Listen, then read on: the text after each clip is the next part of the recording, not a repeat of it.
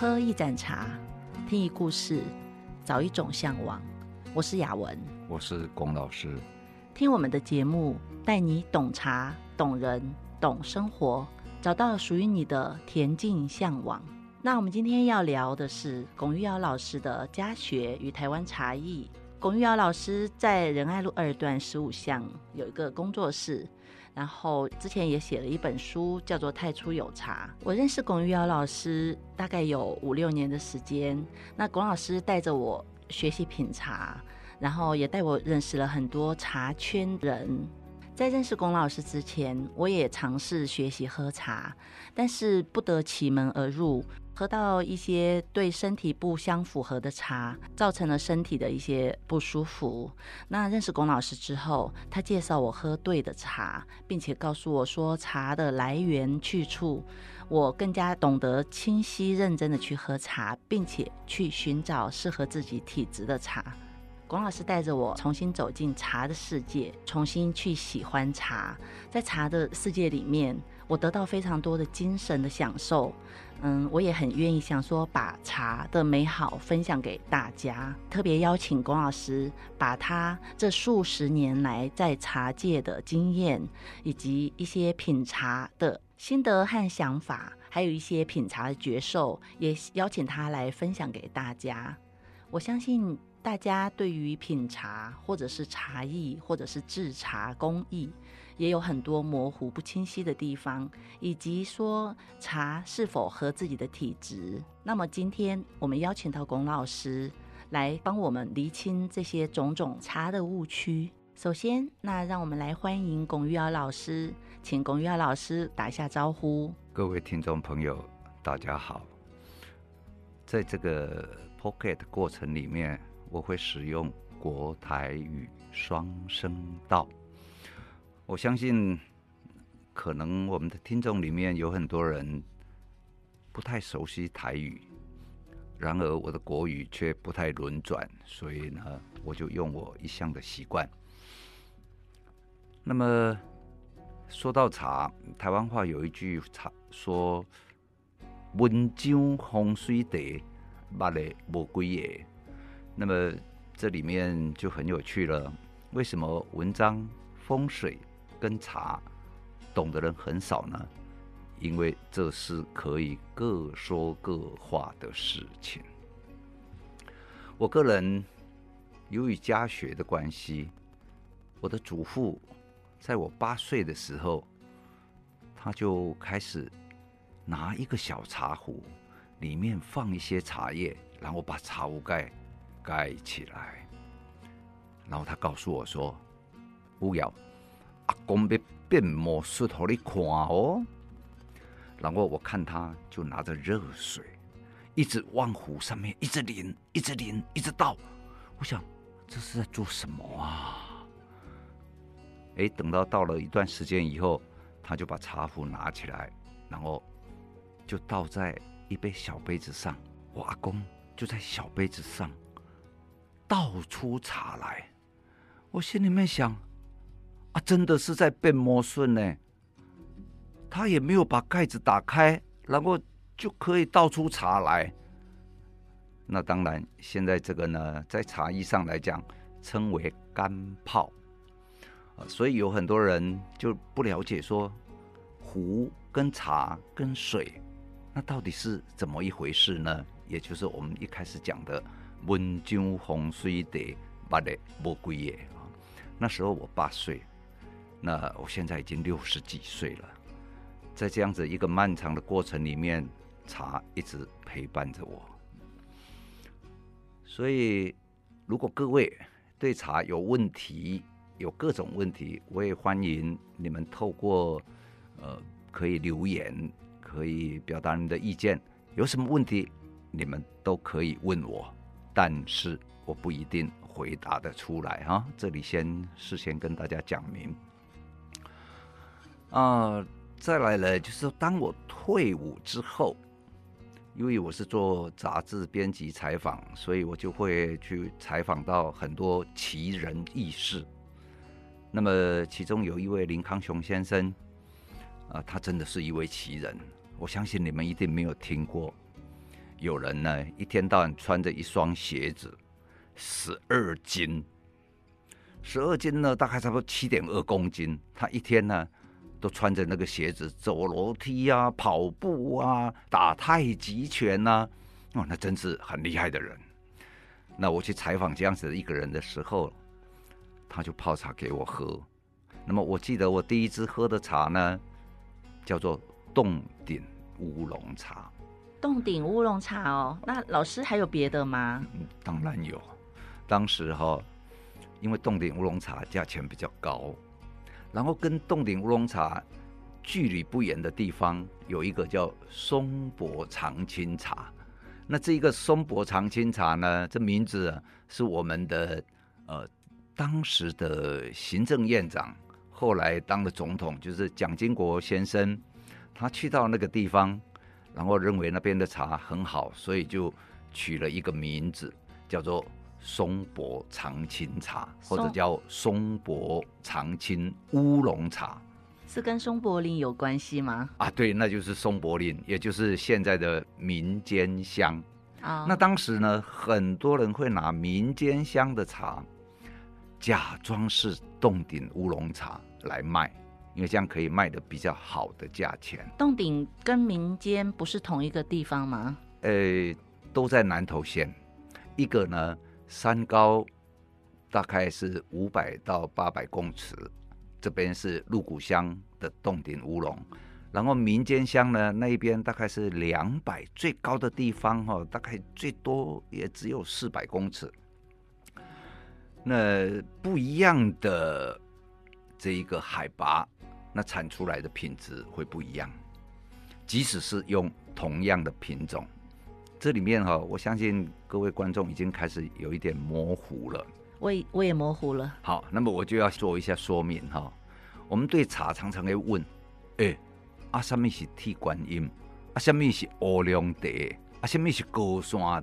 哈，大家就会有很多这一些问题。那么我们开这个节目呢，也就是要慢慢的帮各位解开对茶的这一个迷雾，或者是这一种误区啊。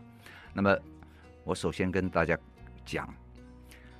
任何一个品种的茶叶，它经过不同的制作程序，可以制造出你所认识的各种茶叶的名称。老师可以讲简单一点吗？因为感觉这句话非常的学术。是啊，好，那我们就这样讲好了。你们知道，茶叶有黑的，有白的，有青的。有红的，有黄的，有绿的，六大茶类是吗？啊，是，嗯，就是大家俗称六大茶类哈。呃，我再讲一次哦哈，就是白茶、绿茶、黄茶、黑茶、红茶，还有我们台湾最出名的乌龙茶，这样明白了吧？嗯，讲的很清楚，但是听得非常模糊。不，没有关系，我们后面会有很多 很多集的这样的节目，那龚老师会帮我们一一的厘清，所以大家敬请期待。好，那我们呢，台湾最主要哈，现在主要是有乌龙茶，还有高山茶，那我们也会有所谓的这一个铁观音、文山包种、红乌龙、红茶啊，那么绿茶也有。嗯，那现在也有一些人尝试着做白茶，嗯哼，啊，所以我们台湾茶虽然台湾的南北纵向也不过是四百多公里，啊，东西呢一两百公里，可是我们由于地形的关系，我们的山很高，啊，那就会可以产出各种不同的风味的茶。嗯嗯，好，老师。那个茶的部分，我们留着慢慢说。那我相信很多听众朋友都不晓得龚玉瑶老师到底是何方神圣。嗯，刚刚他也稍微介绍了一下他的简单经历。那我们现在我来帮听众朋友问问题。嗯、比较想知道龚玉瑶老师经营茶界四十几年。嗯，刚好四十一年。四十一年。那龚于尧老师有什么特别事迹？可以跟我们分享吗？我刚刚讲哈，说那一位林康雄先生，他泡了洞顶乌龙茶给我喝，然后后来他又泡了松柏坑的松柏长青乌龙给我喝。那么我从那一次，我很快我就学到这两个是不一样的，也就是呢，我可能具有一点跟别人不太一样的地方。我的感官功能就是嗅觉跟味觉，还有对嗅觉跟味觉的记忆，跟普通人啊可能好一点。这一部分是需要天分的，当然也可以透过后天的练习跟培养哈。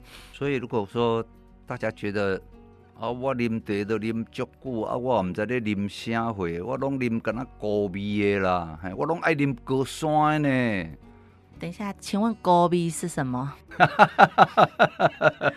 很多人哦，呃，菇味，哎，菇味，对，他就喜欢呢某一种特别的风味，比如说有的人喜欢喝高山茶，那么他特别呢，高山茶其实哈、哦，它还是有很多细节，那我们就举其中大家很容易辨认的高山茶。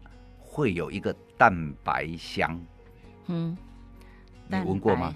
我没有闻过，但是我不大喜欢以往高山茶的有一个大家俗称的清香，因为我觉得我的胃只要闻到那种味道，我的胃就开始抽搐，可能是我自己的问题。我，我说的蛋白香哈，跟你说的那个其实有一点不一样了。清香、蛋白香跟清香是不一样的吗？欸而且我听你在讲清香哦，其实那个也不清香，嗯，为什么呢？因为哦，现在大家把这一个呃青叶醇，你们哈如果有空，比如说你开车很累了，然后刚好有一片草地，你停下来，然后你就往这个草地上拔一根草揉一揉，你闻一下，会有一个草的清味。那这一个呢？茶是植物，它也会有草的清味。那这一个草的清味，就是臭青葵。臭青葵，哎，臭青味。那很多人不知道啊，就把臭青味当做是清香，当做是清香。但是这个清香呢，如果在呃化学分析上，这是青叶醇啊。那青叶醇在茶叶里面所含的醇类，那它大概是占了百分之六十，所以哈、哦、要把青叶醇处理成反式青叶醇，才是真正的清香，要不然那个都是臭青味。好期待哦，不晓得是一种什么感觉。对啊，我刚刚讲啊，你去拿一个草揉一揉，闻起来。那个叫臭青味，臭青味，嗯，哎、欸，对。但是臭青味处理掉的植物，我们要从生活中哪里去取得呢？除了茶叶当中，其实可以到那个青草街，嗯，啊，那个青草街，呃，有卖一些青草茶嘛。那那些青草茶，他们会分两种，一种是干燥的，一种是生鲜的，嗯。嗯那么通常那些干燥的跟生鲜的，假如它有同一种的话，那你可以买买回来，那你仔细去煮了以后，分别去煮，你就可以知道什么是臭青味，什么是没有臭青味。哦，是干燥过的青草和没有干燥的青草分别煮过之后来区分吗？是的，这样子你可以知道哦，有臭青跟无臭青，还是不讲的啦。嗯。还有就是，我们工作室有提供有处理青叶醇的茶，跟没有处理青叶醇的茶，大家也可以参考哦。通常哦，关于青叶醇这个东西哦，哦，有很多人会不知道说，那乌龙茶跟我刚刚讲的那个六大茶类到底有什么不一样啊？那我要跟各位讲，你们只要记住一点啊，茶叶呢采下来有去晒太阳的。它叫做乌龙茶，哦，只有乌龙茶会晒太阳吗？对，只有乌龙茶会晒太阳，其他的红茶、白茶、绿茶、黄茶、黑茶都不要晒太阳。那我听过人家说有晒青毛茶，那种是属于晒太阳吗？这又是一个误区哈。那个晒青毛茶是由于普洱茶流行之后，那普洱茶在制作过程里面，它最后为了干燥，哎，是为了干燥哦。嗯。然后他就去晒太阳，把它晒干，叫做晒青毛茶。那么如果是为了干燥，我们可以放在火上去烤吗？把它烤干。可以，可以，好，OK。所以普洱茶呢，它也可以用晒太阳晒干，也可以烤干，也可以用炒的，炒青是吗？哎，没有，那个炒的话，哈，是在制作过程里面的一环，那个是普洱茶都会炒，嗯，都会。那炒过以后，他们不会叫炒青毛茶，他们会叫晒青毛茶，因为最后为了干燥，他们去晒太阳。嗯，可是制作乌龙茶是采下来之后先去晒太阳，而不是已经把它炒过以后再去晒太阳，所以这里面是不一样。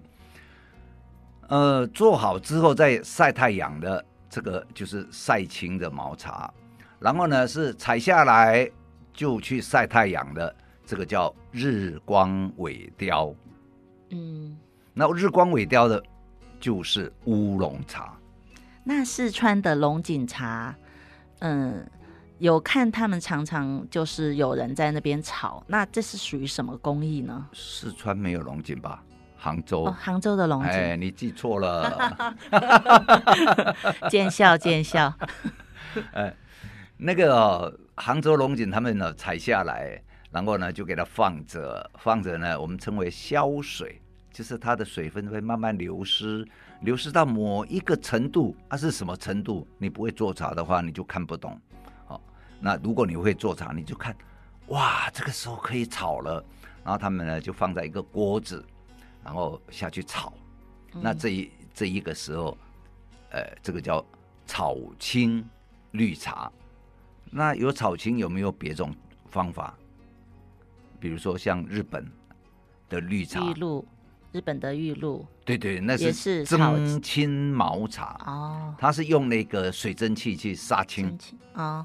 那四川蒙顶的黄茶是真青，这一次是是讲对了吧？啊，对了，四川的黄茶，那个是那是用真青是吗？哎，对，嗯啊，OK，我们哈那个关于茶的部分先讲到这里啊，我自我介绍一下哈。呃，我在看，就是因为有一点点跟大家不太一样，就是我对香味跟呃滋味的记忆哈，呃有一点天分，所以当我离开我编辑采访的工作之后，然后我想创业，我就想啊，我要来做什么啊？我又不想再去工作了，出力假逃喽。那我想自己创业的时候，我想要不然我来卖茶吧。嗯，这也是我非常好奇的一点，因为据我所知，在众多行业中，卖茶是呃比较不不赚钱的行业，所以老师选择了这个行业，就是到底是为什么？这又是一个误区了。卖茶哈，如果说我们把它推到一八六五年到一九零零年那个时候啊，这三十五年、三十六年。台湾如果有十大首富，其中七个都是卖茶的。嗯，哎，就跟现在哦，你讲什么十大首富，有七个都在做什么？哎，电子。哎，对，都嘛电子业。哦，那可是在，在呃一八六五到一九零零那个时候，哪里有什么电子业，对不对？嗯，那时候卖茶，哎，那是很赚钱的，哎。那时候原因是什么？是因为嗯、呃、交通的关系吗？还是因为说手工业的关系？那个是这样子啦。呃，有一个英国的商人叫杜德，嗯，那他带着一个他的买办，也是他的助理叫李春生，然后他们从厦门来到台湾。那他一看，嗯，台湾这个地方哦，好像很适合种茶哦，哦，叫杜德。然后他就呢，从福建的地方，就是安溪跟武夷山那个地方，就引进茶种啊，引进师傅啊，这个工艺啊，制作的工艺，然后呢，把茶做了以后呢，就卖回去给欧洲，卖到美国。嗯、那卖了一阵子以后，他就把这个事业，他退休了，他赚了钱了，他把它交给李春生，然后李春生呢，就继续把这个行业做得很好。所以当时啊，李春生是台湾哈、啊、首富之二。哦，哎，是哎，不不是那个恶人的恶，是有两个啦，哎，一个叫林本源啦，哦、一个叫李春生啦。哦，那林本源也是做茶的吗？哎，林本源不是做茶，哦、啊，他茶不是他主要的，林本源的发家是另外的故事哈。哦嗯、那李春生他是做茶叶赚钱的，所以有的人称他为台湾茶叶之父。那个叶哈、哦、是事业的业，不是叶子的叶。嗯。那他是把茶哈就卖到欧洲去的时候，然后赚了很多钱。嗯，哎，老师，你是那个时候赶上那么好的时候，老师你在茶上赚了多少钱呢？呃，我在茶上哦，真的只赚到生活，还有赚到生活的乐趣。啊、哦，这个比较重要，这个很无价。嗯，因为。当我一头钻进茶里面，啊，泡在茶堆里面，哇，觉得这里面好好玩哦，变化很多哎，嗯、所以呢，就一头栽进去以后，那发现这里面乐趣无穷，结果就这样一进就进了四十几年，到现在入茶门深似海。嗯，对，入了茶门深似海哈。那这里面最主要有一个问题了。就是我们俗话都在讲哦，柴米油盐酱醋茶，有没有？有。哎，开门七件事。嗯。那如果是这样子的话，茶也只不过就是一个生活必需品，它是一个呃农业的农产品。嗯，生活的用品。对，那那一些李先生他们成天来呀、啊，他们为什么都会赚那么多钱呢？原来在外国，他们这可不是生活必需品啊。嗯，他们是一个特殊的，比如说像我们现在讲下午茶，英国，哎，英国，可是现在下午茶大家都喝咖啡。嗯，那么下午茶这个概念，所谓 tea time，嗯，嗯，这个概念，也就是从英国、从欧洲那边传过来哈。那么这个是。又是一个 another story，可能我们下次才能讲吧。我相信大家刚刚听了龚玉瑶老师介绍了这么多，呃，老师有提到六大茶类，有提到只有乌龙制作工艺是晒太阳，那也有提到一类是什么炒青、蒸青，很多制茶的工艺，也有提到在国外原来下午茶并不是必需品。相信今天的节目已经勾起大家对茶叶的兴趣了吧？想知道更多龚老师品茶的故事吗？那么，请大家一定要持续锁定我们的节目，或上 Facebook 搜寻“太初有茶”粉专，喝一盏茶，听一故事，找一种向往。我是雅文，我是龚老师。听我们的节目，带您懂茶、懂人、懂生活，找到属于您的恬静向往。我们下次见。